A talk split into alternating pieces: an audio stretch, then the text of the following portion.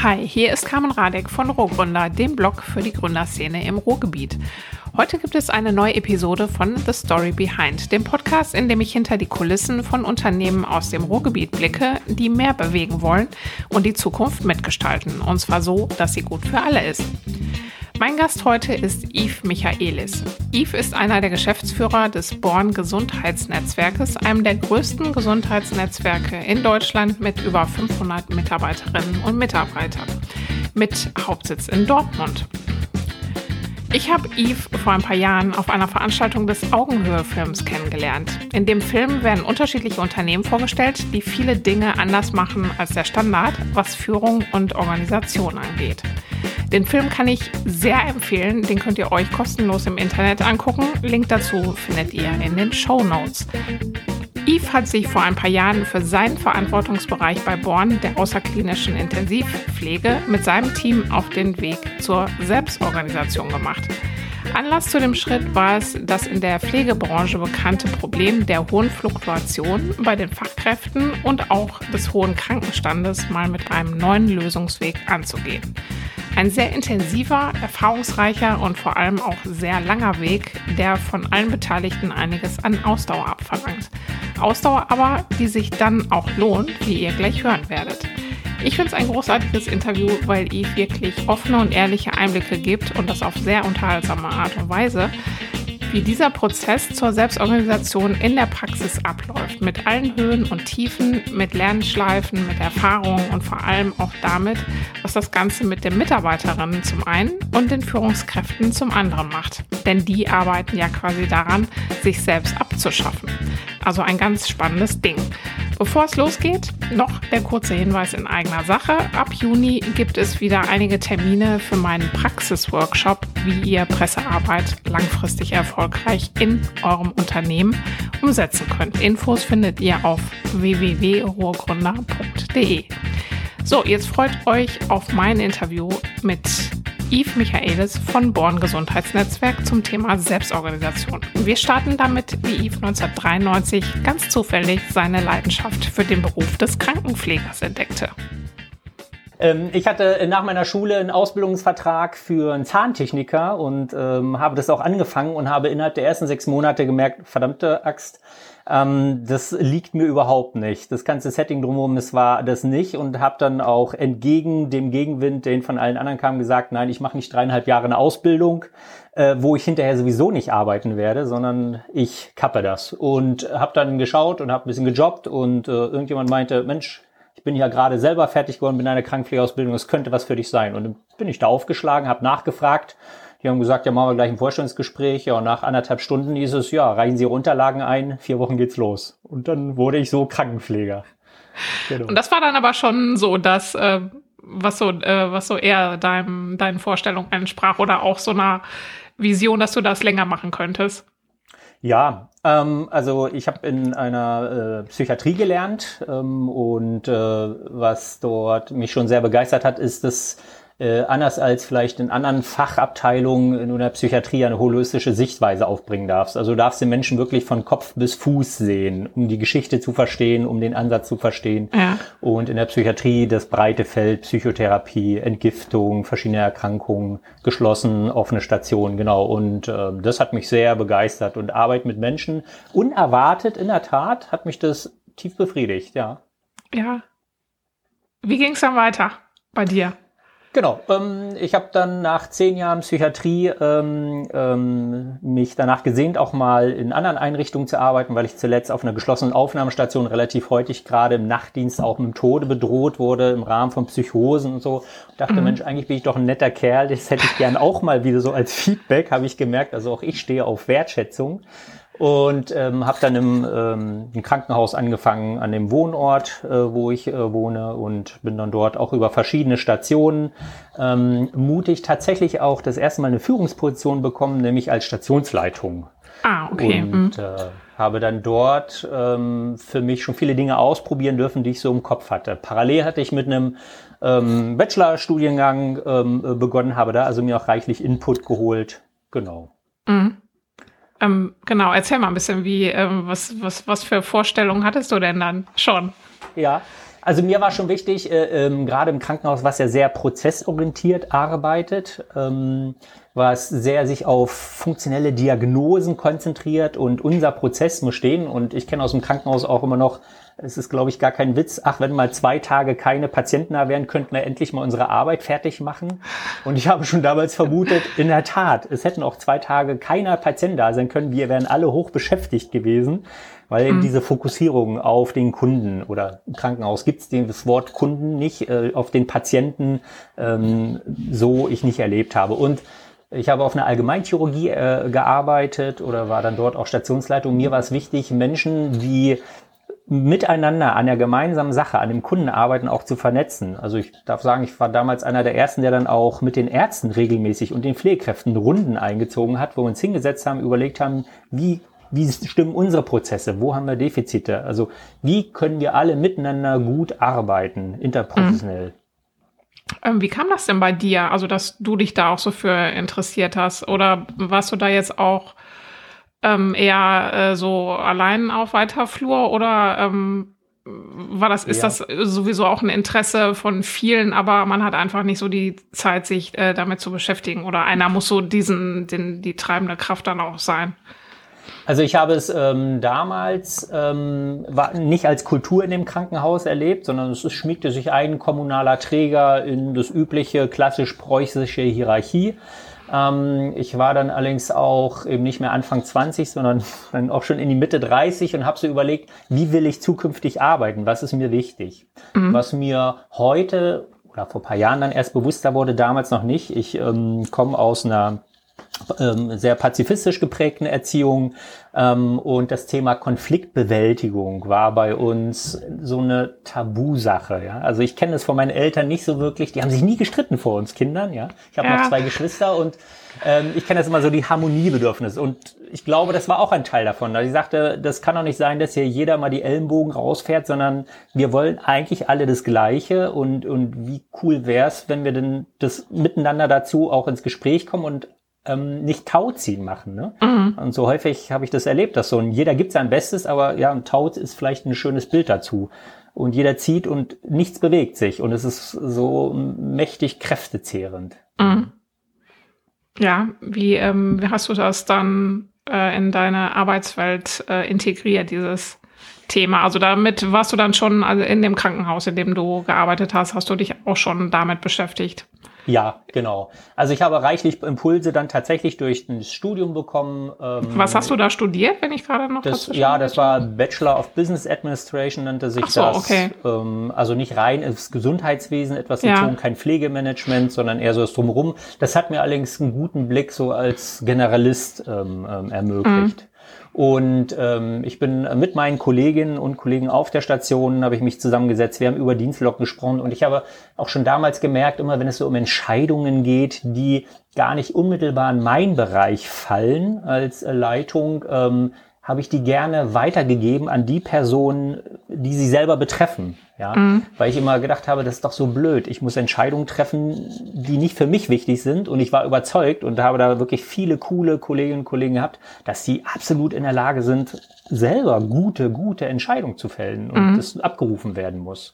Also das habe ich in der Tat genutzt. Wir haben dann auch unsere Team-Meetings anders gestaltet schon. Ähm, ich habe dann einige Sachen auch schon einbringen dürfen, die ich im Studium gelernt hatte. Also nicht so klassische Agenda, ich erzähle und alle anderen müssen nicken, sondern auch äh, Aufgaben wurden rundgegeben, wer die Veranstaltung organisiert, wer sich dafür verantwortlich fühlt.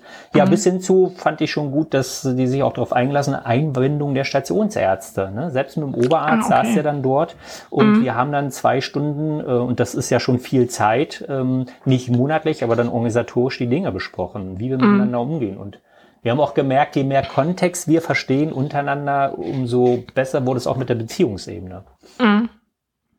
Äh, wie lange hast du das, habt ihr das dann da schon dann auch ähm, in der Praxis gehandhabt? ja. bist du dann, du bist ja dann noch irgendwann woanders hingegangen? Genau, ich habe das, ähm, ich habe das ähm, circa zweieinhalb Jahre gemacht, habe dann ja. auch mit anderen, also dann auch äh, andere Stationsleitungen angesprochen, ob die auch Interesse haben, dass wir uns treffen und Wissen austauschen. Ja. Wenn du überlegst, dass in so einem Krankenhaus, das ist jetzt wie gesagt kommunaler Träger der Grundversorgung, Regelversorgung, Entschuldige, ähm, circa 15 Stationen gibt, dann hast du da 15 Stationsleitungen, jeder für sich einzeln die Probleme löst, obwohl es ja ein gemeinsames Interesse, ein gemeinsames Setting gibt. Und mhm. ähm, ja, was ich gemerkt habe, ähm, auch da gab es ein Interesse. Erstmal gab es so Neugier und auch vielleicht so Argwohn. Was macht der Michaelis da? Äh, kommt der jetzt vom Pflegedirektor? Ähm, ist das ein Spion oder so? Ja.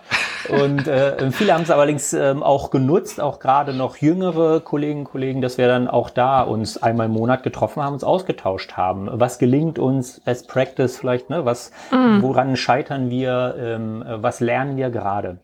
Mhm. Was dazu geführt hat, dass ich tatsächlich das Haus verlassen habe, war, dass ich im, in der Motivation, die ich hatte, in dieser intrinsischen und in den Erfolgen, die ich hatte, wollte ich gerne ähm, noch mehr dazu beitragen, ähm, andere anzustecken. So. Mhm. Und damals gab es so Positionen wie ähm, Abteilungsleitung. Und darauf hatte ich mich regelmäßig beworben und äh, mein Pflegedirektor hatte mir mehrmals gesagt, ja, Michaelis, nächstes Jahr wird das Blatt neu gemischt und es war dann doch immer dasselbe. Heute weiß ich natürlich oder habe ich schon mal eine Hypothese, warum äh, er schon schlau genug war, mich nicht als Abteilungsleitung dort äh, zu benennen. Genau, und als ich dann gemerkt habe, okay, ich strampel hier in diesem mhm. kleinen Bereich, in dem ich tätig war, die haben es sehr genossen, die Kollegen, aber für das Große und Ganze kam ich nicht weiter. Mhm. Das war dann der Grund zu sagen, okay, ich muss mich nochmal neu orientieren. Wo kann ich tatsächlich mehr ins Gestalten und nicht ins Verwalten kommen? Mhm. Und äh, von da aus kamst du dann direkt auch schon zu Born.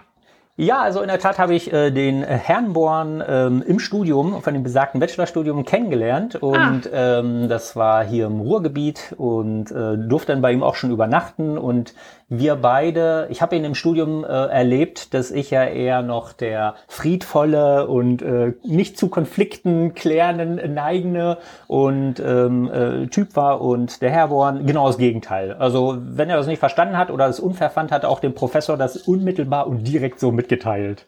Ja, und also ihr habt zusammen studiert dann. Ja, ähm, genau. Ähm, auch, mhm. Da haben wir uns schon kennengelernt und wir beide ja. haben eigentlich gedacht, ja wow, wir sind so unterschiedlich ja. Wie cool ist es, wenn wir zusammenkommen? Weil wir natürlich eine ganze Bandbreite abdecken, beziehungsweise ja. weil die ähm, Beziehungsebene gut funktioniert, sind wir auch offen dafür zu schauen, so wie du das gerade entscheidest, verstehe ich das über überhaupt nicht, aber ich weiß, du machst es ja nach bestem Wissen, erklär mal. Ja. Genau, und das hat dann noch eine Zeit lang gedauert. Das Studium war schon vorher beendet, 2008 äh, ungefähr. Und zwei Jahre lang war ich noch in einem Krankenhaus tätig. Zwei Jahre lang hat der Born noch probiert, mich an den Start zu bekommen, zumal ich ja Niedersachse bin. Ähm, also meine Familie ah. wohnt und lebt auch in Niedersachsen. Ich gehöre zu meiner Familie, ich auch. Und äh, natürlich die Idee, ähm, jetzt arbeite mal im Ruhrgebiet, schon noch auch äh, logistischen Herausforderungen ja. ist. Das hat sich dann ja. allerdings so gefunden, genau. Und 2010 ähm, bin ich dann äh, ähm, mit einem Arbeitsvertrag als Pflegedienstleitung ähm, im Born Gesundheitsnetzwerk habe ich dann dort angefangen und es ging darum, die außerklinische Intensivpflege auszubauen. Da gab es so zwei mhm. Kunden, drei Kunden und zehn, zwölf äh, Pflegefachkräfte, die das gemacht mhm. haben. Ähm, das ist jetzt äh, die, äh, wo du jetzt dann auch beschäftigt bist, ist Dortmund, ne?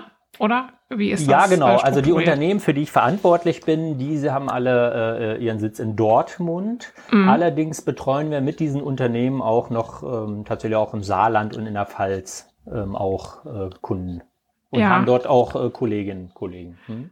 Mhm. Äh, kannst du ein bisschen erklären, wie ähm, was er da macht oder wie das Unternehmen auch so aufgebaut ist? Das ist ja, also das nennt sich ja Born Gesundheitsnetzwerk, ist auch Gesundheitsnetzwerk. Ist nicht ja. so leicht, das zu sprechen. ähm, erklär mal ein bisschen, äh, wie, was ihr da macht und wie ihr da auf, wie ihr aufgebaut seid. Ja. Damit wir das verstehen auch. Also das ist ja dein Team, worum es dann gleich auch geht, das ja. Äh, ist ja auch sehr weit verteilt, ne? Wenn genau. ich das richtig verstanden habe. Also Born-Gesundheitsnetzwerk bedeutet heute in 2021, dass es dort sieben Pflegedienste gibt. Ähm, Zwei Pflegedienste bedienen die klassische ambulante Tourenpflege, also morgens zack ins Auto setzen und dann die 14, 15 Kunden ähm, versorgen und nachmittags wieder nach Hause.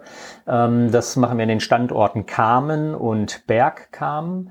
Ähm, es gibt eine Tagesstätte äh, am Wasserpark, die jetzt im letzten Jahr gegründet wurde. Ähm, ja, diese drei Pflegedienste, die werden durch meine geschätzte Kollegin Veronika Born ähm, geführt. Und mhm. ich bin für vier Intensivpflegedienste zuständig, ähm, die das ganze Spektrum der außerklinischen Intensivpflege abdecken. Heißt, wir versorgen Erwachsene und Kinder zu Hause mhm. in ihrer Häuslichkeit. Das nennt man eins zu eins Versorgung. Also immer eine Pflegekraft ist da für einen Kunden im Schichtsystem, 24 Stunden, sieben Tage die Woche. Und wir haben auch ähm, drei Einrichtungen, in denen wir äh, außerklinische Intensivpflege in Wohngemeinschaften durchführen. Also mhm. da wohnen dann die Menschen im kleinen Umfeld. Das ist kein Heimcharakter, zum Beispiel nur sechs Einzelzimmer, ähm, wo sich die Menschen entschieden haben, für die es zu Hause möglicherweise nicht passt dass mhm. rund um die Uhr fremde Menschen da sind. Mhm. Ähm, und in welchen Städten ist das dann jetzt? Oder in welchem Gebiet? Genau. Wir haben also der, die Wohngemeinschaften haben wir direkt in Dortmund am Hirschmark mhm. und auch in Hema am Felsenmeer mhm. ähm, oder Felsenmeer Center nennt sie die Einrichtung. Und unsere Kunden in dieser häuslichen Versorgung der 1 zu 1, die sind tatsächlich sehr dezentral ähm, in kompletten Ruhrgebiet, aber eben auch bis hin zu Saarbrücken, ähm, aber auch noch weiter östlich dann rüber in die Pfalz. Mhm. Ja. Ähm, bist du denn jetzt, äh, als du die Stelle dann angenommen hast, ähm, war das jetzt schon so äh, vor dem Hintergrund auch da ähm, eine neue äh, Teamorganisation zu implementieren oder kam das so ja. irgendwie?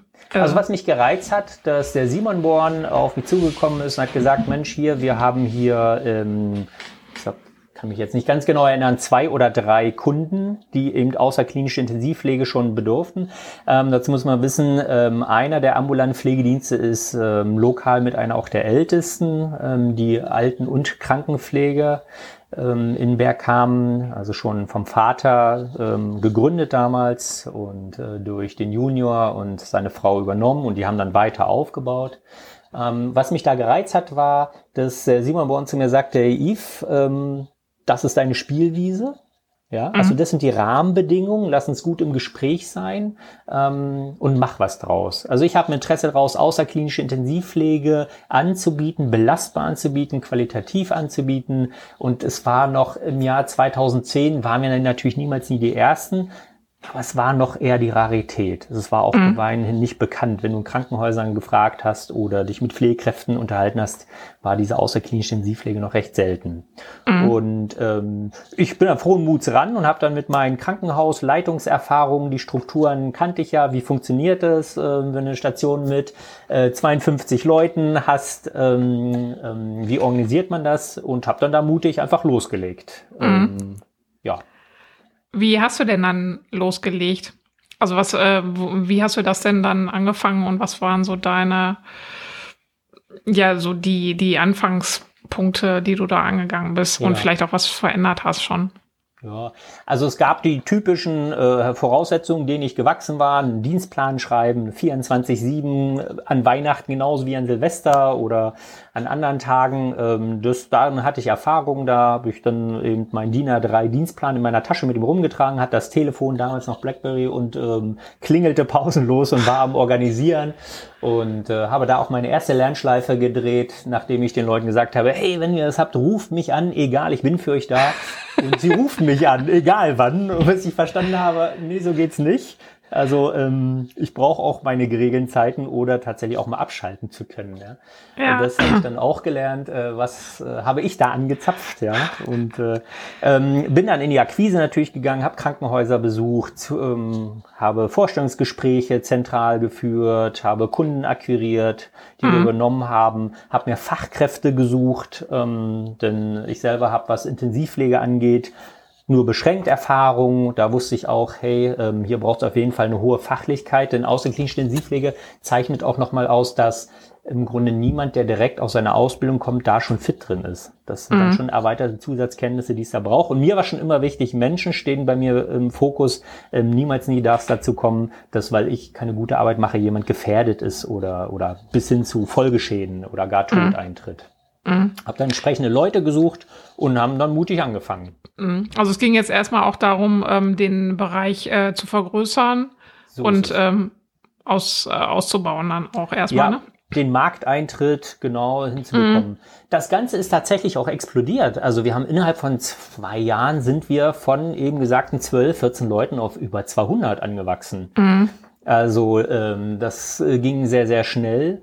Und äh, an der Stelle habe ich dann auch schon gemerkt, ja wow, die alten Strukturen, ich kenne mal jeden und weiß auf Beziehungsebene noch, wie der Hund heißt, das mhm. funktioniert nicht mehr. Bis hin zu, mhm. wir haben die ersten äh, Kunden versorgt, die auch nicht mehr direkt vor Ort lokal versorgt wurden, sondern zum Beispiel auch in Berlin. So, mhm. nach Berlin pendel ich nicht jeden Tag und spreche mit den Leuten und höre so rein. Ja. Genau. Mhm.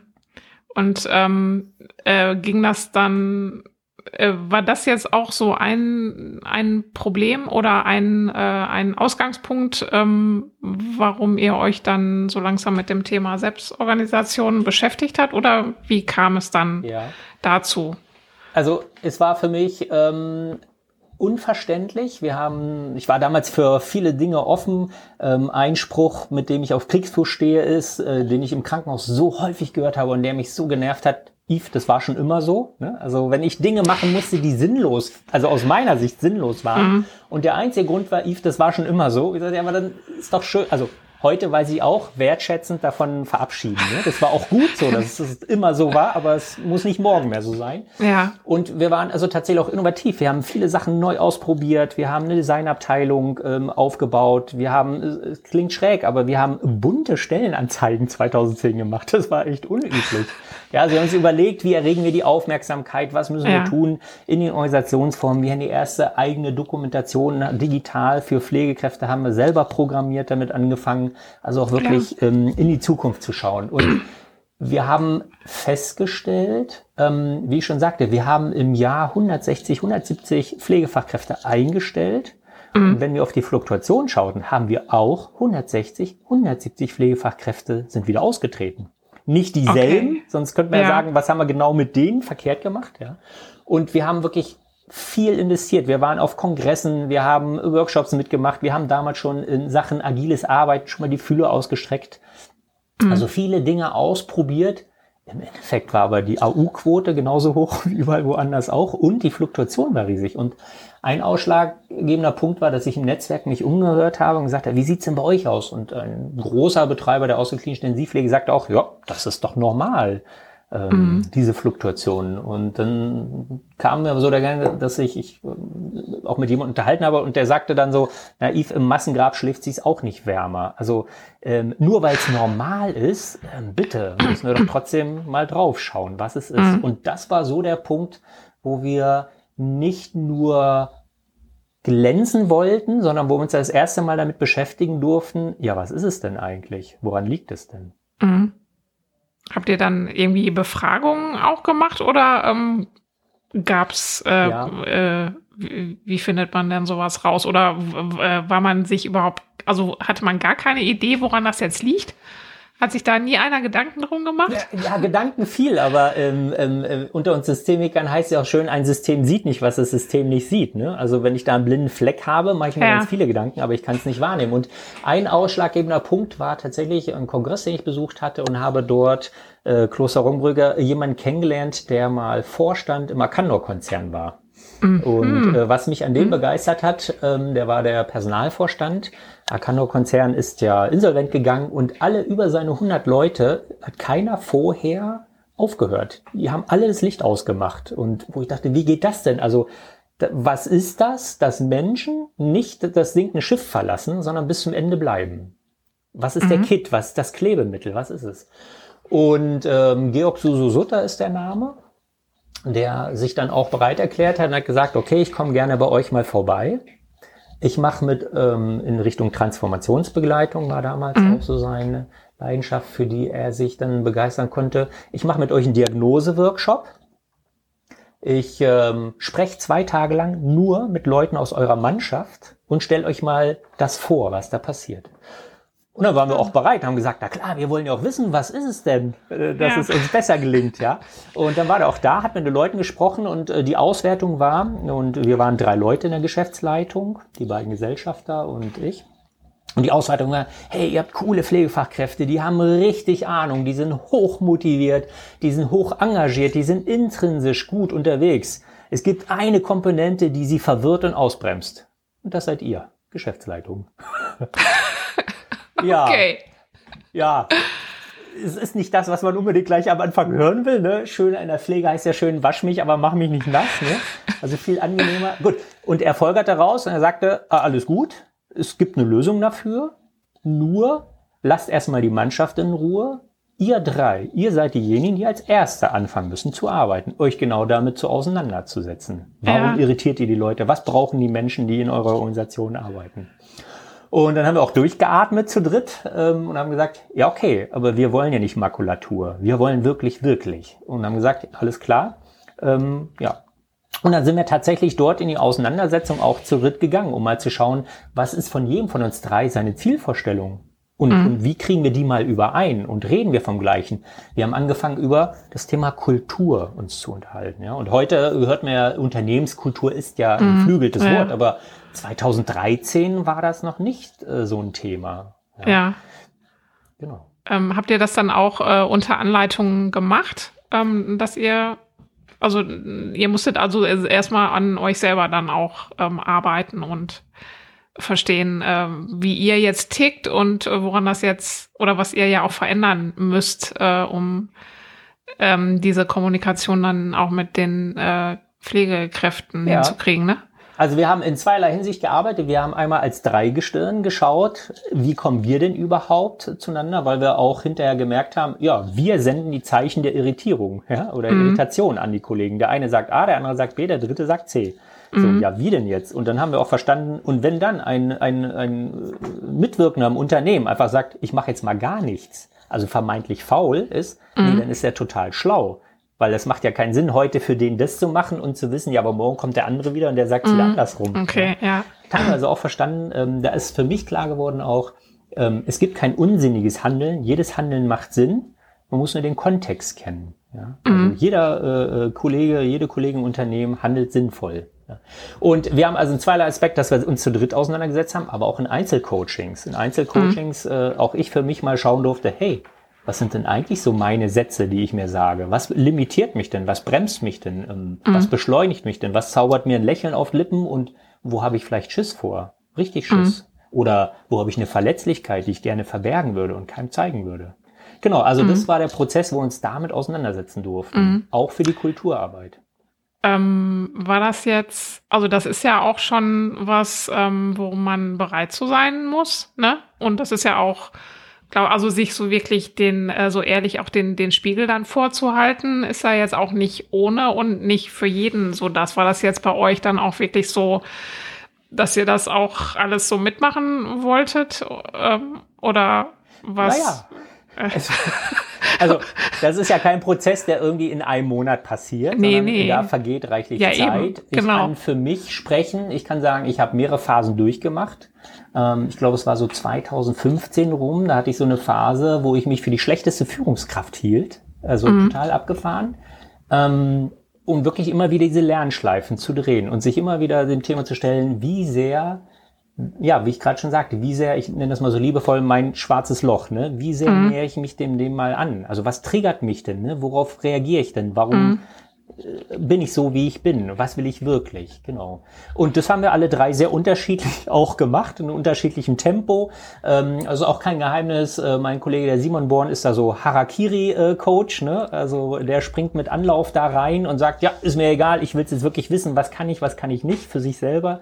Ich mhm. selber brauchte ein bisschen mehr Zeit. Also das war auch so ein Annäherungsprozess, der auch mhm. über Monate ging. Genau. Sich selber mhm. besser kennenlernen zu wollen, ja und auch untereinander sich besser abzustimmen. Mhm. Also sowas ist dann aber auch wirklich essentiell, ne? Also gerade wenn, äh, wenn jetzt so ähm, man auch erkennt, äh, das Problem liegt eigentlich in der Führung, nicht bei den Mitarbeitern. Mhm. Ähm, dass, also, dass, dass man, ich meine, das ist ja immer der, der Fisch stinkt vom Kopf. Ja. Also das, äh, das ist ja immer so, dass, ähm, ja, das äh, muss ja dann auch gemacht werden. Und ja. äh, ich hatte, deswegen. Ja, unbedingt. Ähm, ich hatte ein sehr dankbares Erlebnis. Das klingt jetzt vielleicht etwas schräg, aber wir hatten jemanden in der Organisation, der als Bereichsleiter ähm, eingestellt wurde und ähm, der in seiner Klarheit sehr hierarchisch war. Und ich konnte mhm. bis zu dem Zeitpunkt so ein bisschen zwischen den beiden, ich bin ja nur angestellter Geschäftsführer und da gibt's ja die Inhaber und das sind die eigentlichen Chefs, konnte mich so ein bisschen in deren Schatten verstecken, konnte also quasi an manchen Stellen der Gute sein. Wenn es unangenehme Entscheidungen gab, konnte ich mich so ein bisschen verstecken dahinter und sagen, naja, aber die wollen das ja so. Ne? Konflikte, sage ich nur, ist das Thema wieder. Ne? Wie stelle ich mich ja. Konflikten? Und äh, dann gab es dort jemanden, der ähm, sehr hierarchisch auftrat und ähm, ich ähm, war auf einmal damit auseinandergesetzt zu sagen, für mich nochmal klar zu machen und nicht nur für mich, sondern auch zu formulieren, wer bin ich und was will ich? Wie will ich arbeiten? Mhm. Und so schräg das klingt, das ging auch nicht gut zu Ende, aber ich bin so dankbar dem ehemaligen Kollegen, weil er quasi mich gezwungen hat, Stellung zu beziehen. Mhm. Quasi, dass ich mich dem Konflikt stelle. Und für mich war klar, hierarchisch, das Klassische, wie es aus dem Krankenhaus, niemals nie. Es, alle Menschen sind wertvoll, die haben so viele coole Ideen, die haben eine hohe intrinsische Motivation. Und immer wenn sie die nicht mehr zeigen, dann liegt es an der Organisation. Dann liegt es mhm. an der Führung, nicht an den Menschen. Ja? Mhm. Und das war nochmal so mein, mein, mein Booster. Das war nochmal so, wo ich so in die Klarheit für mich gekommen bin und ähm, mich auch mit breiter Brust vor meinen Kollegen in der Geschäftsführung hingestellt und gesagt, ich arbeite so nicht weiter.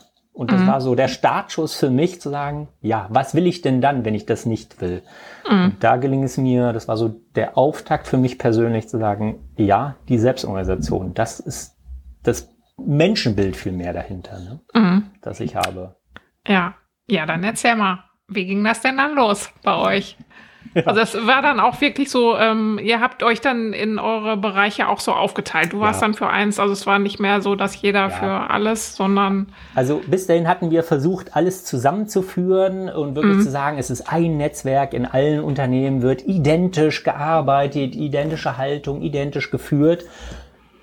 Ja, aber füg mal zusammen, was nicht wirklich, wirklich so zusammenpasst. Ne? Also mhm. diese, dieses zwanghafte, wir schreiben uns mal was auf, äh, auf unsere Fahnen und, aber wir leben es nicht. Und mhm. da wurde eben klar, du kannst dir so viel in dein Leitbild reinschreiben, du kannst ähm, so viel nach außen zur Schau stellen, aber alle Menschen spüren doch genau, was meinst du wirklich? Ja, also ich mhm. glaube, das ist diese Integrität. Also sage ich, was ich denke und denke ich, ne, handle ich mhm. danach auch.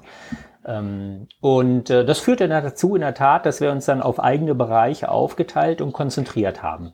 Mhm. Ja, und ähm, für meinen Bereich, also die Intensivpflege, aus der klinischen Intensivpflege, da ging es dann los, dass ich tatsächlich mit den Menschen in die Auseinandersetzung gegangen bin, dass wir immer noch mit dieser externen Begleitung, wofür ich auch heute noch dankbar bin, ähm, wir Runden gedreht haben, so in die Mannschaft rein. Wir haben eine Führungsmannschaft auch dort gehabt, gerade weil es dezentral schwierig ist. Ne? Ähm, mhm. Und ähm, in die Auseinandersetzung, auf welcher Ebene, ähm, was gelingt uns, wo hängen wir, was fällt uns schwer, was ist die Zusammenarbeit. Was bedeutet Vertrauen wirklich? Ähm, mhm. Auch da haben wir also viel investiert in Workshops, in Auseinandersetzungen, aber auch in gemeinsame Erlebnisse und haben unsere Lernschleifen gedreht. Also auch in mhm. der Zeit habe ich äh, viele Dinge, die gut gelungen sind und ich dann gemerkt habe, und da habe ich sie wieder mit dem Arsch eingerissen, ähm, mhm. weil mir einfach noch ähm, Erfahrung gefehlt hat. Ähm, wer war denn da jetzt alles so dran beteiligt? Also war, war das dann immer die Führungsrege dann jeweils oder ähm, waren das ähm, also alle Ebenen, die ähm, bei euch dann gearbeitet ja. haben? Also Selbstorganisation, das Wort ähm, war, ich hatte so eine Vision dazu, ja, oder die mhm. habe ich immer noch. Das ist also, vielleicht ist es auch nochmal spannend. Ähm, ich bin quasi von, von äh, über einem, also ich stehe am Ufer an einem Fluss und springe von der einen Seite los und ich weiß nicht genau, wo ich ankomme auf der anderen Seite mit der mhm. Sicherheit, aber ich habe so eine klare, ganz klare Orientierung, so eine Vision, wo ich weiß, ähm, wie das, wo ich ankommen will und was die Rahmenbedingungen sind. Und das war schon hilfreich, denn ähm, unter dem Aspekt habe ich auch gesagt, okay, ähm, die Menschen, die hier arbeiten, ähm, die müssen unbedingt mit beteiligt werden. Also ich habe mich geweigert zu sagen, ich, Yves Michaelis, ähm, weiß jetzt, was die Zukunft bringt. Ich weiß, wie die Prozesse hier laufen müssen. Ähm, mhm. Ich habe doch gar keine Ahnung. Ich weiß nicht, was im Saarland passiert. Die verstehen mich noch nicht mal mit meinem Hochdeutsch, beziehungsweise andersrum. Ja. okay. Ähm, also das macht doch viel mehr Sinn, dass, dass wir ganz viel dahin hingeben. Und ähm, das führte spannenderweise dazu, dass wir Strategie-Workshops gemacht haben und ich allerdings dann auch wieder gemerkt habe, das führt auch schon wieder zu einer Überlastung an einigen Stellen, zu einer Überforderung. Mhm. Ja, denn mhm. ich hatte jetzt den Luxus, mich schon wirklich viel zu reflektieren, Ach so, ich habe nebenher dann auch, weil mir es wichtig war, zwei Coaching-Ausbildungen gemacht und das führt ja auch nochmal dazu, die, dass man sich möglicherweise besser reflektieren kann und einen mhm. systemischen Blick auf die Dinge hat und nicht sagt, du machst das, weil ich dir das sage. Das bringt nämlich gar nichts. Ähm, sondern mal zu schauen, was ist es denn, was da hemmt, ja, oder was mhm. ist es, was beschleunigt. Und wir haben in verschiedenen Workshops gearbeitet, viel ausprobiert, ähm, auch eine Menge Konzeptionen verpasst, äh, geschrieben und ähm, manche auch top-down und haben dann aber auch immer wieder gemerkt, das ist alles gut gemeint und wahrhaftig, es funktioniert nicht. Mhm. Es funktioniert nicht. Es, wir haben eine äh, super Konzeption für Feedback-Schleifen gedreht, weil ganz wichtig, weil sie gesagt haben, hey, Feedback ist das Wichtigste, weil erst in meinem Gegenüber existiere ich ja und ich kann mich ja richtig gut anstrengen, aber erst mein Gegenüber sagt mir ja, ist das hilfreich oder nicht? Wie, wie mhm. kommt das bei ihm an? Und gerade wir das Thema Führung auch verstehen als Dienstleistung. Ähm. Da springe ich, also wir hatten einen neuen Kollegen zum Beispiel als Teamleiter, der sagte nach äh, sechs Wochen, hey Yves, du, ich brauche mal ein bisschen Orientierung, mache ich meinen Job denn gut? Und ich konnte ihm nur sagen, hey, das kannst du mich nicht fragen, ich weiß es nicht, weil für wen machst du deinen Job? Nicht für mich, den machst du ja für deine Mannschaft, für die, also für dein Team, das du führst. Mhm. Frag die bitte, ja. Wobei mir da auch wieder klar wurde, auch der hochgeschätzte Kollege braucht Orientierung, braucht Feedback, ja. Und so mhm. haben wir äh, richtig gute Feedback-Konzepte geschrieben und haben die auch in der ersten Runde in der Führungsebene geschafft. In der zweiten Runde ging schon gar nichts mehr. Und bei den Pflegefachkräften, bei den Kollegen vor Ort hat das gar nicht stattgefunden. Mhm um auch dann wieder eine Lernschleife zu denen zu sagen, ja, warum eigentlich nicht? Was ist es denn? Und nicht bestrafen, sagen, ihr müsst das machen, sonst gibt's keinen Bonus oder sowas, ja. Mhm. Ähm, sondern da nochmal wirklich einzutauchen und dann sind wir so auf die Punkte gekommen, ja, was ist denn mit dem Bewusstsein? Also erwachsene Menschen heute 2021 oder letztes Jahr 2020, du brauchst du so eine Bewusstseinsänderung oder, oder bewusst werden. Wofür mache mhm. ich das? Und erst als wir da noch unsere Lernschleifen gedreht haben, haben wir gemerkt, ja genau, es ist keine Frage der Konzepte, es ist keine Frage dessen, was du schreibst. Ähm, eine Zeit lang haben wir agile Methoden eingeführt, weil wir gesagt haben, wir sind ein agiles Unternehmen. Mhm.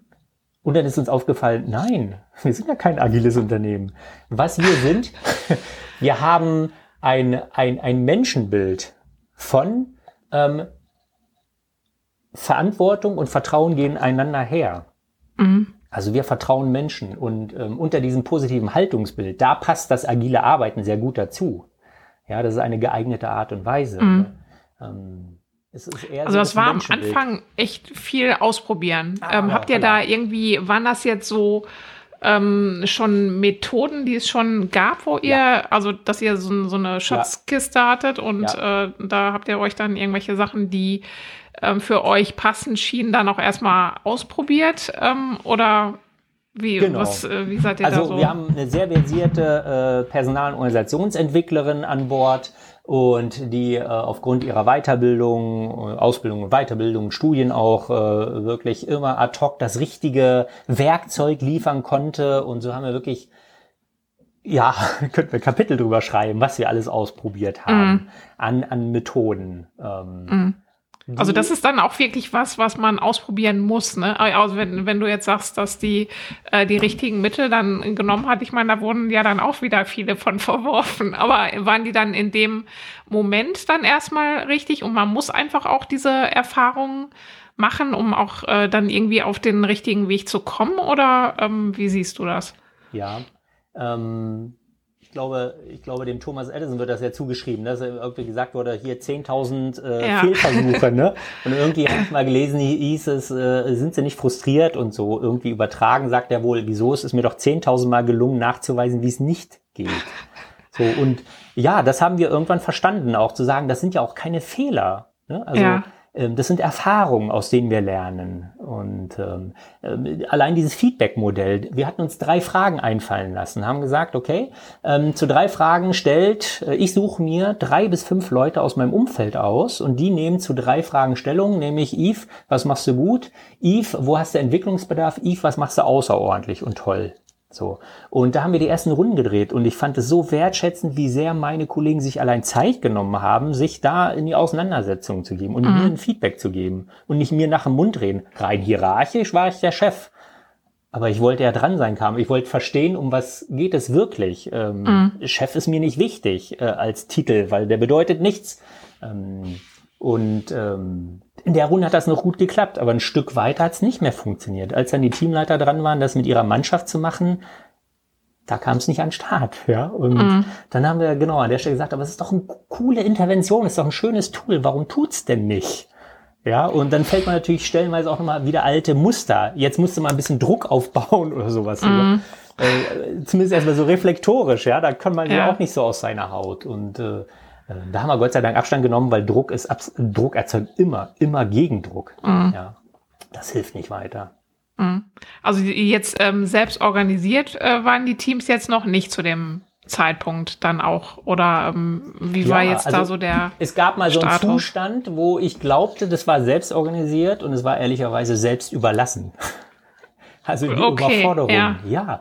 Naja, ja. wenn du so ein Team nimmst und sagst, wisst ihr was, euren Dienstplan, also ihr wisst doch am ehesten, wie ihr arbeiten wollt ja. und untereinander tauschen und so weiter. Mhm. Schreibt den mal selber. So. Ähm, und jeder, der noch nie einen Dienstplan geschrieben hat, wo mal eben 20 Leute draufstehen, ja, mhm. Äh, mit den vorgegebenen Ist- und Sollzeiten, ja, das probierst du drei Stunden, dann schmeißt es hin und sagst, ich brauche eine Chef, ich brauche eine Teamleitung. Das mhm. ist deren Job, ja. Wo wir dann auch verstanden haben, natürlich geht es auch darum, A, erstmal zu überlegen, wie vermittle ich überhaupt nicht nur Einladung, sondern auch die Kompetenz dazu. Mhm. Und an die Dienstplaner unter uns, mit Übung und Verstehen, wie das funktioniert, ist es eben gar nicht so unglaublich schwierig. Ja. Und ähm, es braucht also die Kompetenz und es braucht auch den Sinn, den Nutzen dazu. Und es braucht auch die Klarheit zu verstehen, nee, nicht alle Pflegeteams müssen jetzt quasi alles können. Ja, also mhm. im Grunde, es geht auch um Pflege noch. Also zu lernen, was sind Aufgaben, die sind da wirklich gut platziert und was muss da nicht sein. Und mhm. ja, wir haben, wie gesagt, wir haben auch die Lernschleife gedreht von, wir sind jetzt selbst organisiert, wir nehmen mal die Leitung raus. Und das ist ein mhm. klassisches, äh, quasi so ein selbst, sich selbst überlassen sein. Mhm, da gab es jetzt auch irgendwie keine Vorlage, die ihr, auf die ihr dann zurückgreifen konntet. Das musstet ihr jetzt auch selber, selber erarbeiten oder ähm, gab es schon irgendwo ähm, Modelle, die das schon also, auch schon versucht haben? 2016, ähm, als wir damit das aktiv angegangen sind, äh, kopieren ging nicht. Mhm. Innerhalb von Deutschland haben wir da nichts gefunden, zumal wir auch sagen müssen, also zum einen, wir sind nicht auf einer grünen Wiese gestartet. Ne? Wenn du so ein Startup mhm. und suchst dir mehr dergleichen, dann kannst du umexperimentieren. Wir waren mal eben ein Laden mit 350 Köpfen, also mhm. der Intensivbereich. Und äh, versuch mal in so einem klassisch gewachsenen Bereich das mal anders zu machen. Ja? Mhm. Also da war die Herausforderung. Wir haben immer ein bisschen geschielt. Es gab natürlich damals schon äh, aus den Niederlanden das Würzoch-Modell, der Josse Block. Ja, ich weiß nicht, ob das bekannt ist. Der ist die klassische ambulante Pflege, der mit seiner Idee stell gute Pflegekräfte ein und lass sie in Ruhe arbeiten, mal eben von mhm. null auf, ich glaube mittlerweile 17.000 Pflegekräfte angewachsen ist, mhm. keine Führungskräfte hat. Sowas haben wir uns auch, da war ich persönlich dann auch mal bei ihm, habe mir das angeschaut direkt vor Ort, ja, mhm. ähm, äh, und ihm mal gelauscht und habe dann festgestellt, ja, aber kopieren und einfügen geht nicht, weil auch die niederländische Pflege versteht sich anders, die Kultur ist anders, ja. Ja. Ja. Ähm, wie ging es denn dann weiter? Ja. Lernschleifen über Lernschleifen gedreht, regelmäßig in Supervision gegangen, ähm, regelmäßig also auch aus der Metaebene nicht nur schauen, ähm, wie arbeiten wir, an was arbeiten, sondern ähm, wie gelingt uns eigentlich die Zusammenhalt? Sind die Ziele, die wir uns ja aufgeschrieben haben, stimmen die überhaupt? Stimmen die heute mhm. noch? Ähm, auch vor Corona haben wir dann schon festgestellt, die bekannte VUCA-Welt, ja. Ähm, also wenn ich mal auf mein BWL-Studium, was ich dann anschließend noch gemacht habe, draufschaue, den WÖ, das sind ja irgendwie, ich glaube, so 600 Seiten, so ein Lexikon, da steht drinne, wie BWL funktioniert. Da steht auch noch ein Fünfjahresplan drinne. Das war eine neue Herausforderung. Ja, machen wir heute einen Fünfjahresplan. Wir wissen ja gerade nicht mal, was in 14 Tagen sein wird. Also es waren weitere Herausforderungen, zu überlegen, wie können wir unter diesen Umständen ähm, gut arbeiten. Und mhm. hinzu kommt dezentral. Außerklinische Intensivpflege heißt, die äh, Schwester Barbara fährt zu Hause los, fährt in die Wohnung des Kunden, versorgt den dort acht oder zwölf Stunden und fährt wieder zu sich nach Hause. Die kommt in kein Dienstzimmer, die kommt in keine stationäre Einrichtung, die kommt in mhm. kein Büro. So, versuch da mal Menschen in Kontakt treten zu lassen. Mhm. Ähm, wir haben also, das hat sich immer mehr so rauskristallisiert, dass wir gesagt haben, okay, was können wir eigentlich mal alles weglassen? Wie kommen wir auf den wirklichen, wirklichen Grund von Selbstorganisation? Was ist das denn? Mhm. Und ähm, da sind wir jetzt seit zwei Jahren sehr cool dabei. Wir haben übrigens eine Wohngemeinschaft seit zwei Jahren, die keine Führungskraft hat, mit der niedrigsten Fluktuation, der niedrigsten AU-Quote im kompletten Unternehmen. Ähm, hochinteressant, ja. Weil wir auch verstanden haben, ah, Selbstorganisation heißt, es muss unglaublich viel organisiert werden. Also mhm. Selbstorganisation heißt auch nicht, es gibt keine Führung. Selbstorganisation in dem, was wir gelernt haben, heißt, es gibt keine Führungskraft. Aber das Thema Führung brauchst du unbedingt. Das muss diskutiert und geklärt werden. Wer mhm. kümmert sich um was? Und das können rollierende Systeme sein, das kann unterschiedliche äh, äh Ausformungen haben. Dass wir heute auch verstanden haben, es muss also unglaublich viel organisiert werden, aber von den Menschen vor Ort, die es betrifft. Die mhm. organisieren das. Und so haben wir heute Rahmenbedingungen aufgestellt, quasi aus Organisationssicht, und geben aber ganz viel Spielraum vor Ort in die Teams. Mhm.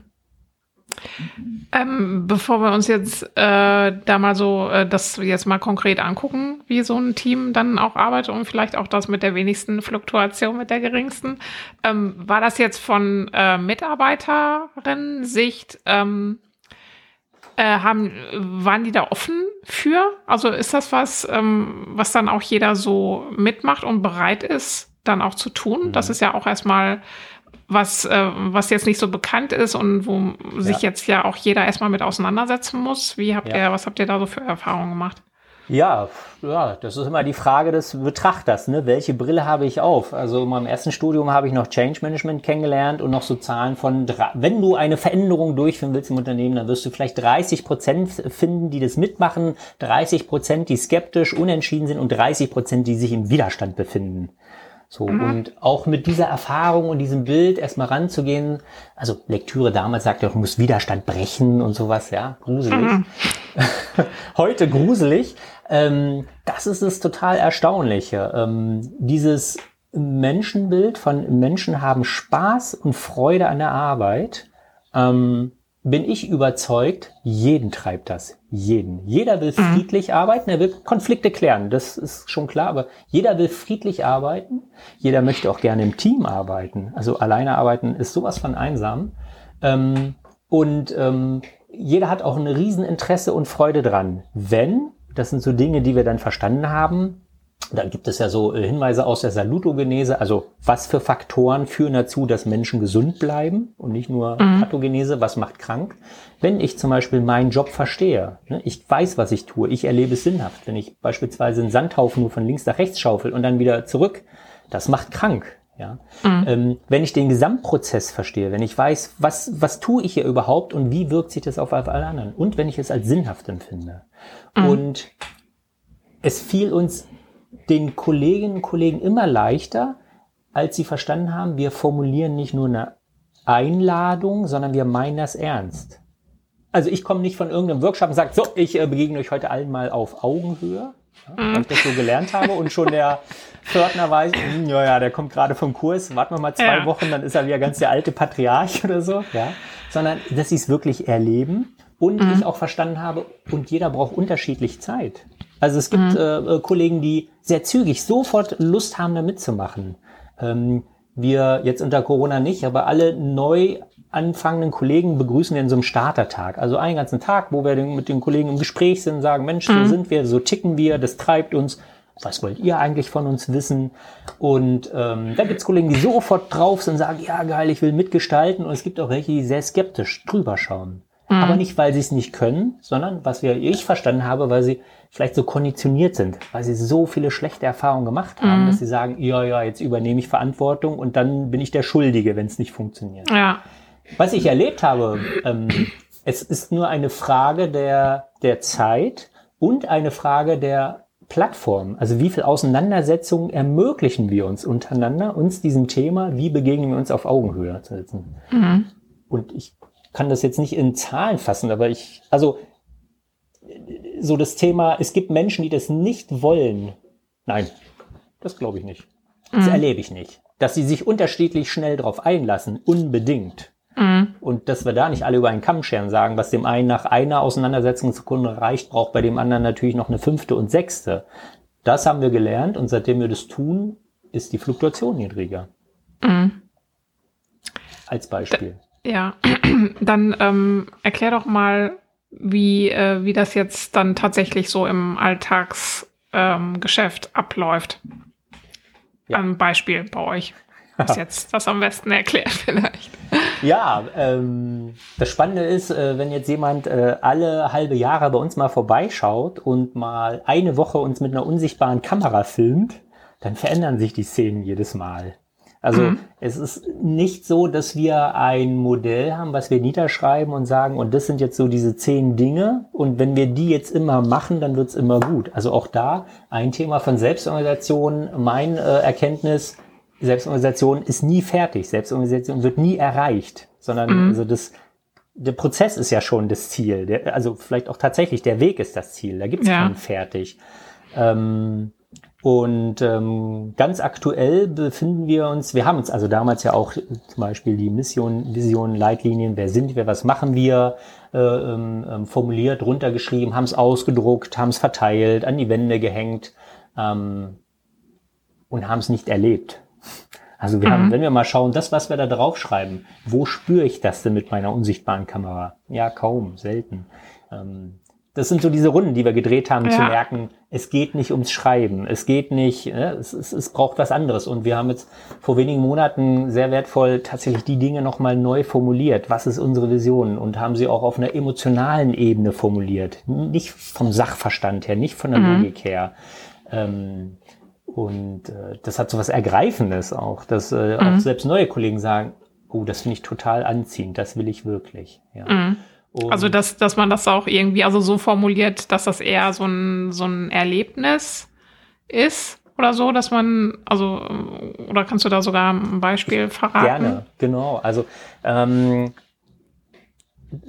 wir leben ja häufig, ähm, ähm, wenn wir uns da unterhalten, was bedeutet Selbstorganisation, was braucht es zum Beispiel diese Purpose, ne? also was ist so mhm. unser Impact und, und das wird ja vielleicht, also nicht gut angewandt, auch nur als Marketing-Gag oder so verschrieben. Ähm, ich, gern zitiere ich mal, äh, was, was wir zu unserem Purpose im Intensivbereich schreiben. Mhm. Äh, wir sagen, wir begegnen Menschen uns selbst liebend, wertschätzend, vertrauensvoll, herzlich und zugewandt damit uns allen ein bewusstes, einander bereicherndes, kraftvolles Erleben in tiefer Zuversicht, in Verbundenheit und Gemeinschaft sowie in einer vielfältigen und friedvollen Gesellschaft möglich wird.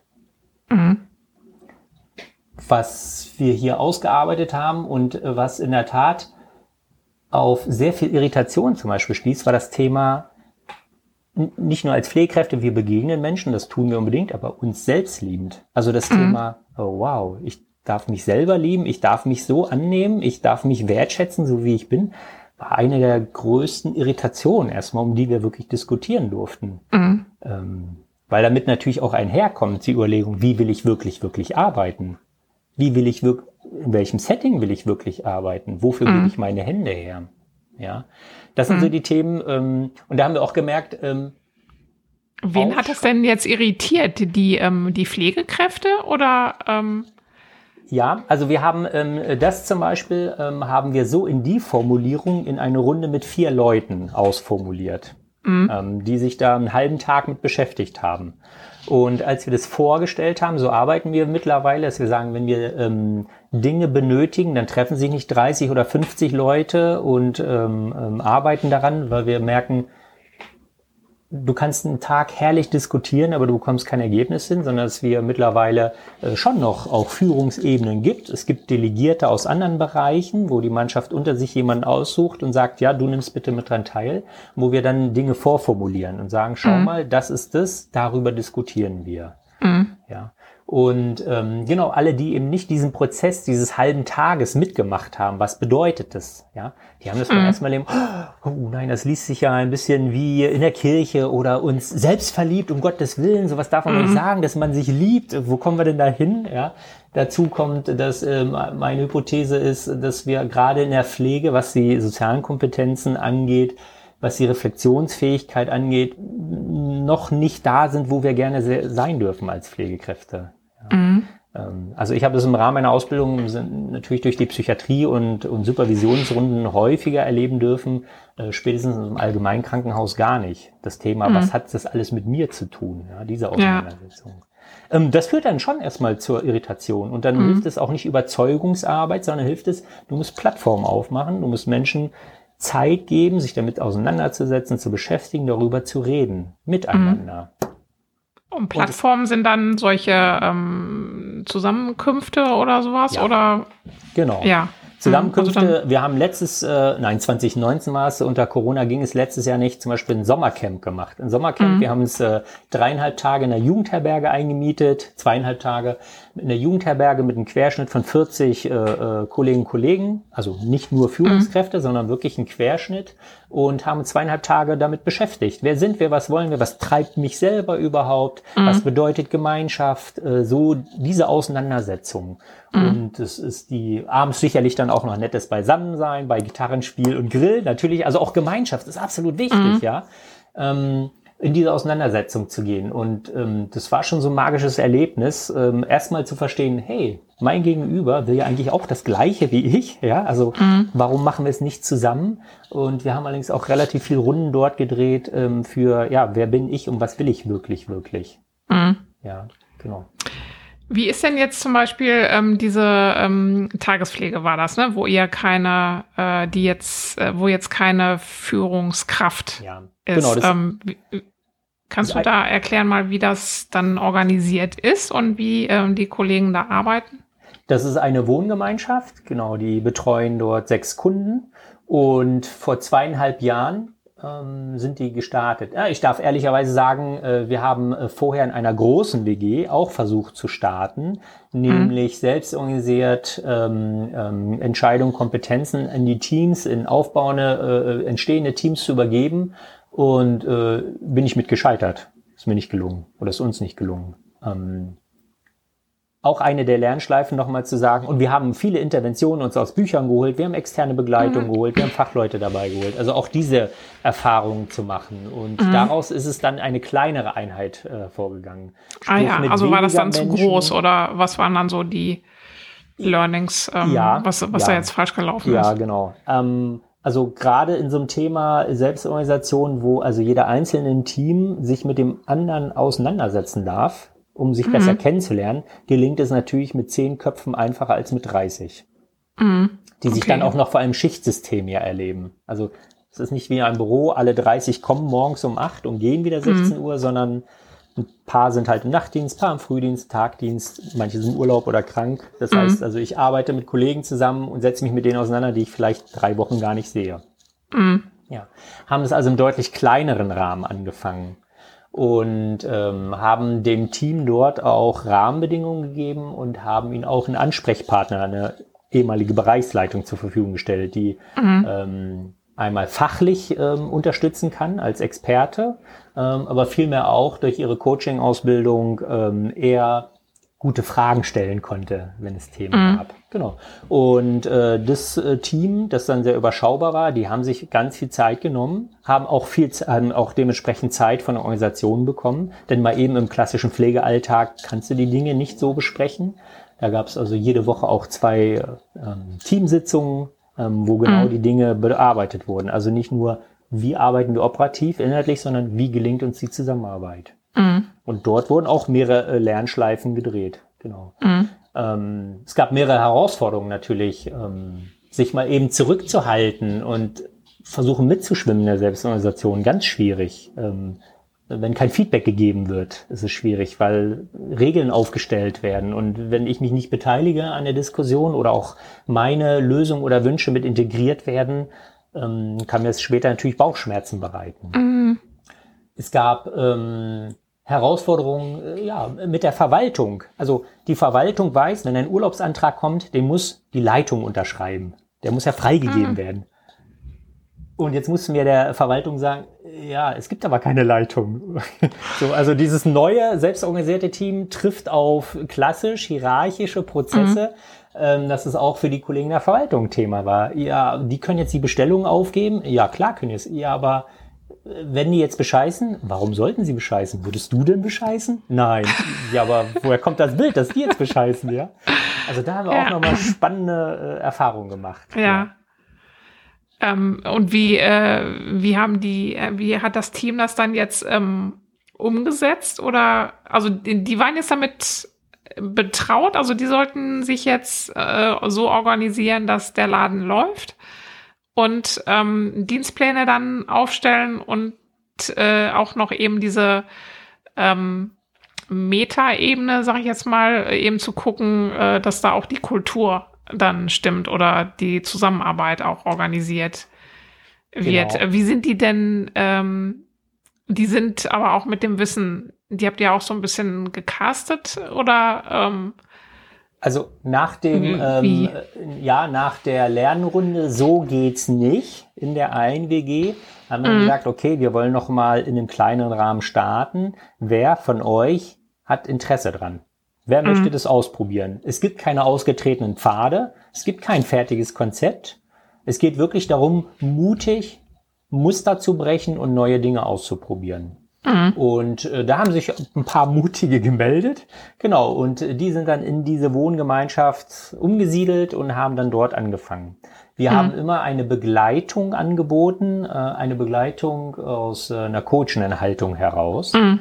Ähm, und wir hatten auch den Charme, dass wir unter den Kollegen auch Kollegen haben, die tatsächlich auch schon eine breite Erfahrung aus anderen Themen hatten. Also das mhm. Thema Dienstplanung. Gab es jemanden, der sowas vorher sehr lange, sehr umfangreich gemacht hatte und das mit einbringen konnte? Mhm. Und dann, also das auch, dann auch mhm. zu sagen, genau so, wer von euch hat ein Interesse daran? Wer von euch hat an der Organisation Interesse? Wer von euch hat am Bestellwesen Interesse? Wer von euch, mhm. ne, also zu schauen, wer kann hier was übernehmen? Bezugspflege wurde dann eingeführt. So, jeder Kunde, der wohnt, hat einen Hauptansprechpflegefachkraft. So. Mhm. Der übernimmt die komplette Steuerung und Pflege für den Kunden. Damit nicht viele Köche den Brei verderben, sondern mhm. einer das in der Hand hat. So. Und das mhm. wurde in, in Lernen immer wieder Runden gedreht. Wer will, wer kann, ähm, wer möchte, ähm, ausdiskutiert mit Unterstützung. Manchmal war auch eine Mediation erforderlich. Gerade das Thema wie lösen wir Konflikte, ist nicht nur mein Thema, mein altes, äh, sondern eine riesen Herausforderung, ja. Mhm. Und ähm, diese Wohngemeinschaft hat mittlerweile, so wie ich das verstehe und auch erlebt habe, gemerkt, wir sind dankbar für Konflikte, weil sie bieten uns die Chance, einander besser kennenzulernen. Mhm. Ja. Also, heißt jetzt Wohngemeinschaft, dass die, äh, dass eure Leute dann da auch wohnen oder Wohngemeinschaft heißt, mehrere dieser Pflegekunden wohnen unter einem Dach. Ja. Das ist so das Merkmal. Wie eine Studenten-WG. Also die, mhm. die, Pflegekräfte selber ähm, gehen nach ihrem Dienst nach Hause. Mhm. Ja, genau. Mhm. Und äh, also das heißt, ähm, dieses, äh, das jetzt äh, pro Pflegekunde, hört sich auch irgendwie witzig, ähm, äh, eine Pflegefachkraft oder dass das eben so ein Bezugs, eine Bezugsperson dann auch da ist, ist das jetzt auch innerhalb des Teams dann entstanden? Diese ähm, Ja, also ja. das sind also natürlich. Das sind dann solche auch, Sachen, also, die dann auch entstehen. Einfach. Ja. Also das ist kein ganz neues Konzept. Mhm. Ja, das kommt auch, auch nicht aus der deutschen Pflege heraus. Da sind wir nicht ganz so gut aufgestellt, was die Pflege angeht in Deutschland. Ähm, ähm, aber das war ein Impuls und es hat auch ein, zwei, drei Runden gebraucht. Also es war mhm. auch nicht so, ja, lass uns mal probieren und dann gelang mhm. es, sondern ja, lass uns mal probieren. Und es gelang nicht. Also mhm. auch da wieder Runden zu drehen. Heute funktioniert es belastbar. Ja. Mhm. Also äh, gerade das zeichnet auch das Merkmal der Selbstorganisation aus. Ja, ein bisschen wie der Thomas Edison, zu sagen, okay, so funktioniert's nicht. Heißt aber nicht, jetzt rufe ich mal eben wieder die Leitung her, sondern lass noch mal anders probieren, lass noch mal neu denken. Mhm. Was heißt denn jetzt immer so Runden? Ich meine, diese, ähm, diese, äh, diese Wohngemeinschaft, die war, ist das jetzt seit 2019, hattest du gesagt? Seit zweieinhalb Oder? Jahren arbeiten Seit zweieinhalb so. Jahren. Genau. Mhm. Also, ähm, wie lange dauert dann so ein, so ein Prozess? Das ist ja jetzt auch nicht ewig lang. Das sind dann irgendwie ein paar Wochen oder manchmal ein paar Tage oder kommt das auch drauf an, was man da jetzt ausprobiert? Genau, also die sprechen ja untereinander sich auch ab, wie weit mhm. treffen, also das Thema Entscheidungen. Ähm, welche Qualität von Entscheidungen bedürfen ähm, eines Mehrheitsprinzips, eines Konsensprinzip oder Konsentprinzip, ähm, wer darf welche Entscheidung wo treffen, weil es fehlt ja schlichtweg die Person der Führungskraft, die sagt, ja, ich mhm. entscheide, ich habe ja. den Hut auf. All das äh, wird mit Runden, meine ich mit Lernschleifen, ja, mhm. wird was ausprobiert. Ähm, wir haben bei uns so dieses geflügelt Wort eines kleinen Elefanten. Kleine Elefante heißt, ähm, ähm, wir neigen dazu, häufig ein, ein, ein Elefanten aufs Papier zu zeichnen und der muss perfekt sein von vorne bis hinten. Und, ähm, und das, wir denken viel und wir reden viel, aber wir tun es nicht.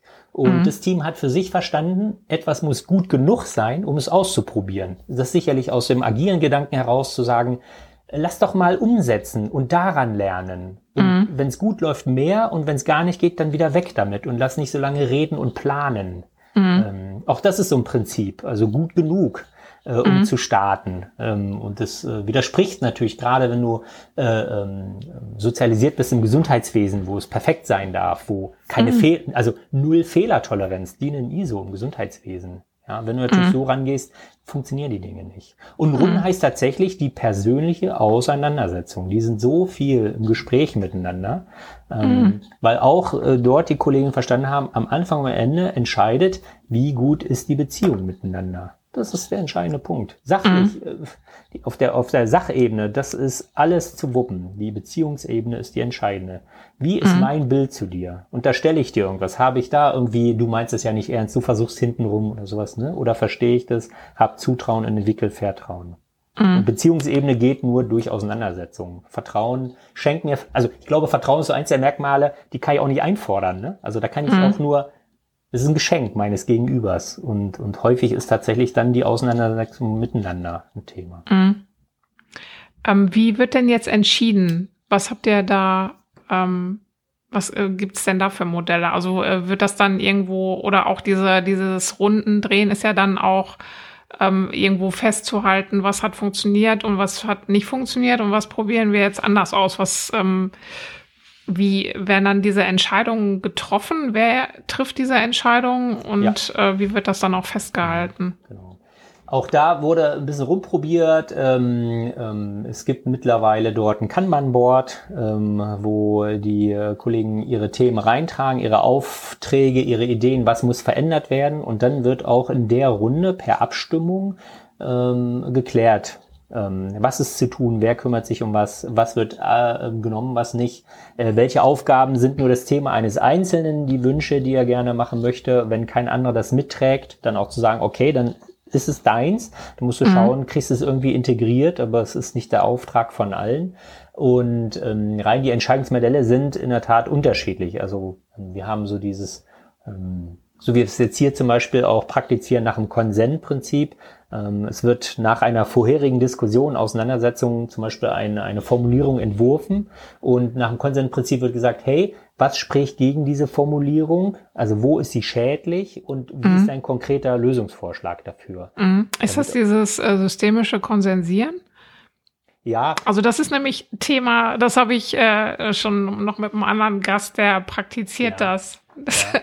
Ja. Deswegen ja. Also dieses eben, dass man eben guckt, äh, wo ist denn der Widerstand oder warum würde ich das jetzt nicht unterschreiben oder so. Das fand ich auch eine ganz ja. spannende Herangehensweise. Die Frage ist auch, also was wir dort nicht haben ist, ich glaube, da gibt es so Premium-Cola oder so, gibt es ja Unternehmen, die mhm. ähm, ähm, praktizieren die Basisdemokratie, ne? also Kons äh, Konsens. Erst mhm. wenn alle zustimmen, wird es auch so umgesetzt und so mhm. lange drin ist. Und wir merken gerade in der Pflege, mh, hm, ja, wir können viele Dinge viel diskutieren. Dennoch, wir haben da schwerkranke Menschen, die wir betreuen. Mhm. Und äh, wir haben so ein ähm, also wir haben einen Grundauftrag und das ist nicht nur ein Rauschen. Ne? Also wir müssen mhm. viele Sachen sicherstellen, pflegerisch, ärztlich, ja. ähm, Aspekte, Sicherheitsaspekte.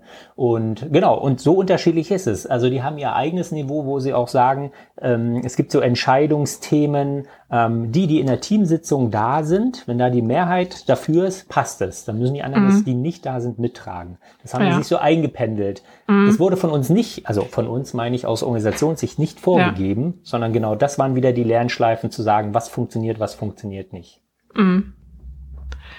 Und ähm, also das ist jetzt von, von euch aus, also von der Führungsebene. Ihr, ähm, wie ist das denn für euch dann? Äh, ihr, ist das sowas, äh, also da muss man ja auch loslassen können, irgendwie. Ne? Ich meine, das ist jetzt ja natürlich auch euer ja. Projekt oder ähm, deins, ja. aber ähm, wie, inwieweit äh, be beobachtet ihr das und ähm, oder lasst das einfach auch laufen? Wie mhm. läuft das denn von dieser Warte ja, ja, genau. aus? Ja, ja, das ist, äh, das ist äh, äh, ein sehr, sehr spannender Punkt. Ähm, also mir ist wurde auch, auch so, ein Kontrollding. Ja. Mir wurde in den letzten Jahren nachgesagt, ja, Yves, ähm, abgeben und vertrauen, das ist so deins. Äh, das kann ich in der Tat sehr, sehr gut. Ähm, nicht, weil ich faul bin, sondern weil ich in der Tat, also ich habe so dieses Unbändige in mir, der Mensch ist gut und der macht das schon. Und ähm, das stößt auf unterschiedliches Echo. Also wir haben auch Führungskräfte, die in diesem Prozess mitbegleitet haben, verloren. Ähm, weil gerade in so einer mittleren Management-Ebene ist das natürlich die riesen Herausforderung. Ne? Ich kriege von oben Anforderungen, von unten ist mein Team, für das ich verantwortlich bin. Und eine so eine Herausforderung ist ja auch ähm, für die anderen Bereiche bei uns der Führungskräfte, dass es ja darum geht, das Thema Führung in die Teams Schritt für Schritt sukzessive zu mhm. übergeben. Also bei uns kann eine Teamleitung sagen, ich bin dafür da, um meinen Job wegzumachen. Und ähm, wer macht das schon gerne? Ja. Und ja. Äh, auch da braucht es ja einen Plan B. Und äh, jetzt ahnen wir natürlich schon, also das sind ja sehr, sehr wertvolle äh, Führungskräfte, denen genau das gelingt. Zu sagen, ich ermutige und ermächtige mein Gegenüber in die Selbstwirksamkeit zu kommen. Mhm. Und äh, das stößt auf unterschiedliche ähm, ähm, Erlebnisse oder auf unterschiedliche Haltungen. Also ich bin dankbar, dass du das eben nochmal ansprichst. Mein geschätzter Kollege Simon Born, von dem ich vorhin gesprochen habe, der Inhaber, der für sich von diesem System von, das musst du nicht kontrollieren, die Menschen machen das schon, die haben ne, intrinsisch hoch motiviert, der auch sagt, oh, das will ich auch so unbedingt und irgendwie gelingt's mir nicht, irgendwie steckt in mir dann doch noch so dieses Patriarchische drinne, ja.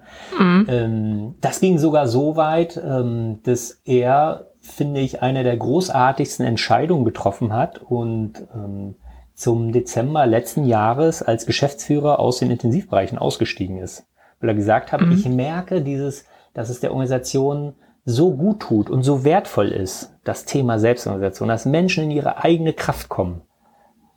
Mhm. Und ich selber kann es aber nicht fördern. Also ich kann so tun, als ob, aber spätestens wenn so ein Krisenfall ist, bin ich dann doch sofort wieder derjenige, der dann durchgreift und sagt, nee, das muss bam, bam, bam so sein. Ne? Mhm. Und der für sich dann den Entschluss, äh, den Entschluss gefunden hat zu sagen, und weil ich als Inhaber, als Gesellschafter der Organisation nicht im Weg stehen will, der weiteren Entwicklung, ziehe ich mhm. mich komplett raus. Großartig. Also äh, mein großer Respekt dafür, ähm, weil ich glaube, das ist auch nochmal so ein wesentlicher Punkt. Du erinnerst dich, dass ich vorhin ja sagte, wir sind drei Leute gewesen, wir haben die Mannschaft irritiert in unseren unterschiedlichen, mhm. vielleicht auch Werten, die nicht identisch sind und ähm, und das hilft natürlich in der Klarheit ne, für, mhm. die, für die Mitarbeitenden. Und ja, loslassen ähm, ist in der Tat ein Thema. Und das ist die Frage, ähm, die wir ja auch in unseren Coachings und alle Führungskräfte durften bei uns auch in, zum externen Coach gehen, um genau das Thema zu schauen. Hey, wenn ich dir gegenüber nicht vertraue, dann ist das möglicherweise ein liebevoller Hinweis, mal zu schauen, wie gut vertraue ich mir denn. Mhm. Denn die Bilder, die ich habe, das ist ja in meinem Kopf. Ja, so. Und, und da sind wir bei dem Thema wieder sich selbst liebend, ne? Also wie gut mhm. vertraue ich denn mir? Wie sehr mag ich mich denn? Und bei uns das geflügelt Wort, das dürfte aber auch nicht neu sein. Auch die heutigen Führungskräfte müssen im Grunde nur eine einzige Person führen. Sich selber. Mhm. Ja, und, ähm, ähm, und da sind wir an dem Punkt, dass wir da an dieser Auseinandersetzung tatsächlich sind und ähm, wir gerade in der Organisation auch die Rollen nochmal neu gestalten gerade. Ähm, dass wir sagen, okay, wir wollen Führungskräfte weniger. Wir haben auch zwei, drei Ebenen gehabt und haben gesagt, okay, mhm. wofür braucht's das? Ähm, wofür muss es nochmal eine Führungskraft einer Führungskraft geben, ne? wenn dann die Entscheidungen mhm. vor Ort schon gefällt werden? Und ein spannendes Erlebnis ist auch, dass wir da gerade den Kollegen alles auftun, sagen, ihr könnt euch eure neue Rolle aus der Führung oder Fachexpertise selber gestalten und, und dennoch sind sie so Ah, ich weiß noch nicht so genau. Ne? Also mhm. sich den Platz und den Raum nehmen, um das zu tun. Ja, das ist auch mal so eine spannende Erfahrung, wenn du jetzt fragst, was hat auch mit Vertrauen zu tun? In beide Richtungen. Also mhm. mich selber hat es ja auch betroffen. Mein Kollege Simon Born hat schon damals ja gesagt, Yves, tob dich aus, das ist deine Wiese. Ne? Ich halte dir mhm. den Rücken frei. Und ich habe es nicht gemacht. Ja, es brauchte also erst mehrere Erlebnisse oder, oder sehr unschöner Krisen, die, äh, in denen ich die Chancen entdeckt habe und gesagt habe, so, jetzt positioniere ich mich mal. Mhm. Also auch das ist so ein Thema ähm, zu verstehen, wenn du Menschen einlädst dazu, dass es auch erstmal, dass nicht alle sofort Ja schreien und nicht mhm. daraus äh, die Konsequenz zu ziehen, ja, ja, es gibt halt dann doch die geborenen, geborenen Lieder und die anderen können das mhm. nicht. Nee, da hat ja auch, äh, ja, Konditionierung damit zu tun, damit, ja. Und mein Ansatz oder mein, warum ich so überzeugt bin, um da nochmal anzusetzen, ähm, wenn ich so, ich selber habe drei Kinder, wenn ich die mal anschaue, ähm, in ihrem, äh, wie, wie sie groß werden, wie sie frei im Spielen ihrer Kreativität sind, ne, wie sie liebevoll mhm. miteinander umgehen. Und ich darf salopp so sagen, nicht immer und täglich, aber das wird dann so in den Schulen langsam abtrainiert, ja. Nicht abschreiben, mhm. nicht abgucken lassen, keine Form der Zusammenarbeit und sowas. Ähm, und da merke ich auch, dass es da eher noch diese, diese so antrainierten Schutzmantel gibt. Und wenn mhm. du, wenn du einlädst, den fallen zu lassen, ähm, jeder hat da Lust drauf. Jeder will, wie ich schon vor, also vorgetragen habe, in so einer, in einer friedlichen, friedvollen Umgebung in Teamarbeit arbeiten. Mhm.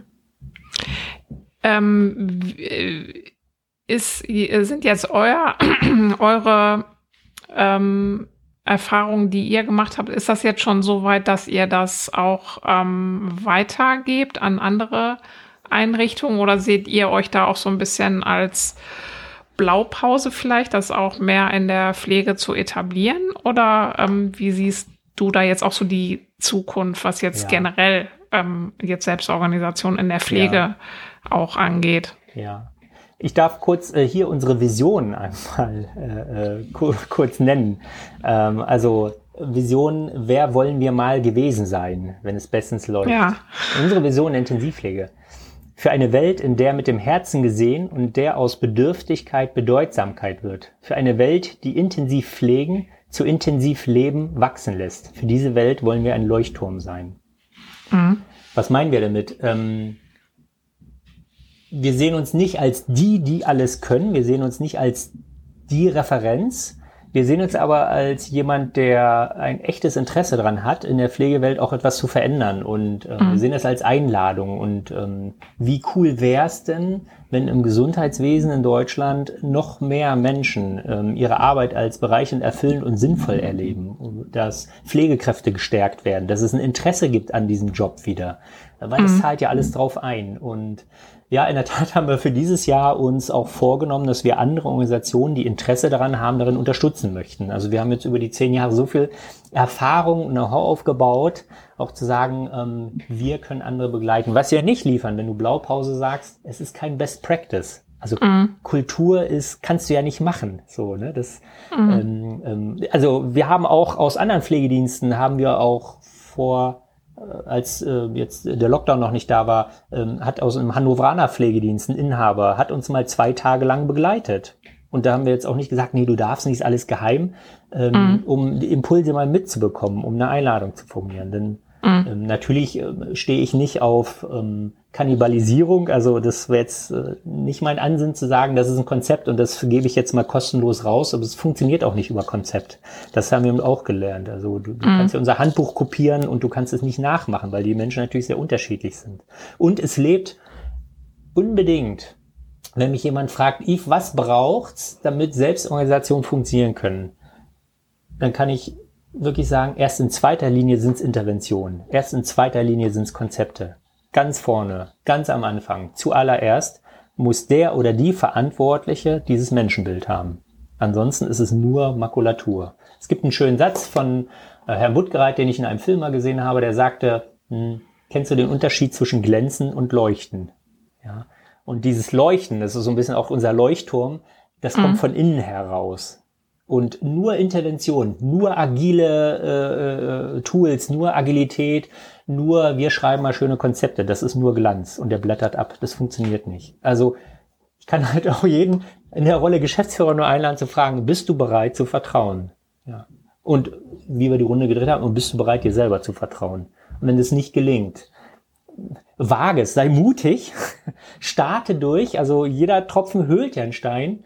Ähm, aber wenn du jetzt hier nicht bereit bist, dann mach es so wie mein sehr geschätzter Kollege Simon Born, dann mach die Bahn frei. Dann gib dem Raum der Entwicklung. Das waren noch schöne Schlussworte. Gerne, ja. Ja, danke dir ganz herzlich. Das war The Story Behind mit Yves Michaelis vom Born Gesundheitsnetzwerk. Ich danke euch ganz herzlich fürs Zuhören. Und wenn euch die Episode gefallen hat, freue ich mich über eine 5-Sterne-Bewertung bei Apple Podcasts. Nächste Woche gibt es wieder eine How-To-Session. Da spreche ich mit Dennis Ahnchen über das Thema Vertrieb. Ich freue mich, wenn ihr dann wieder dabei seid. Bis dahin.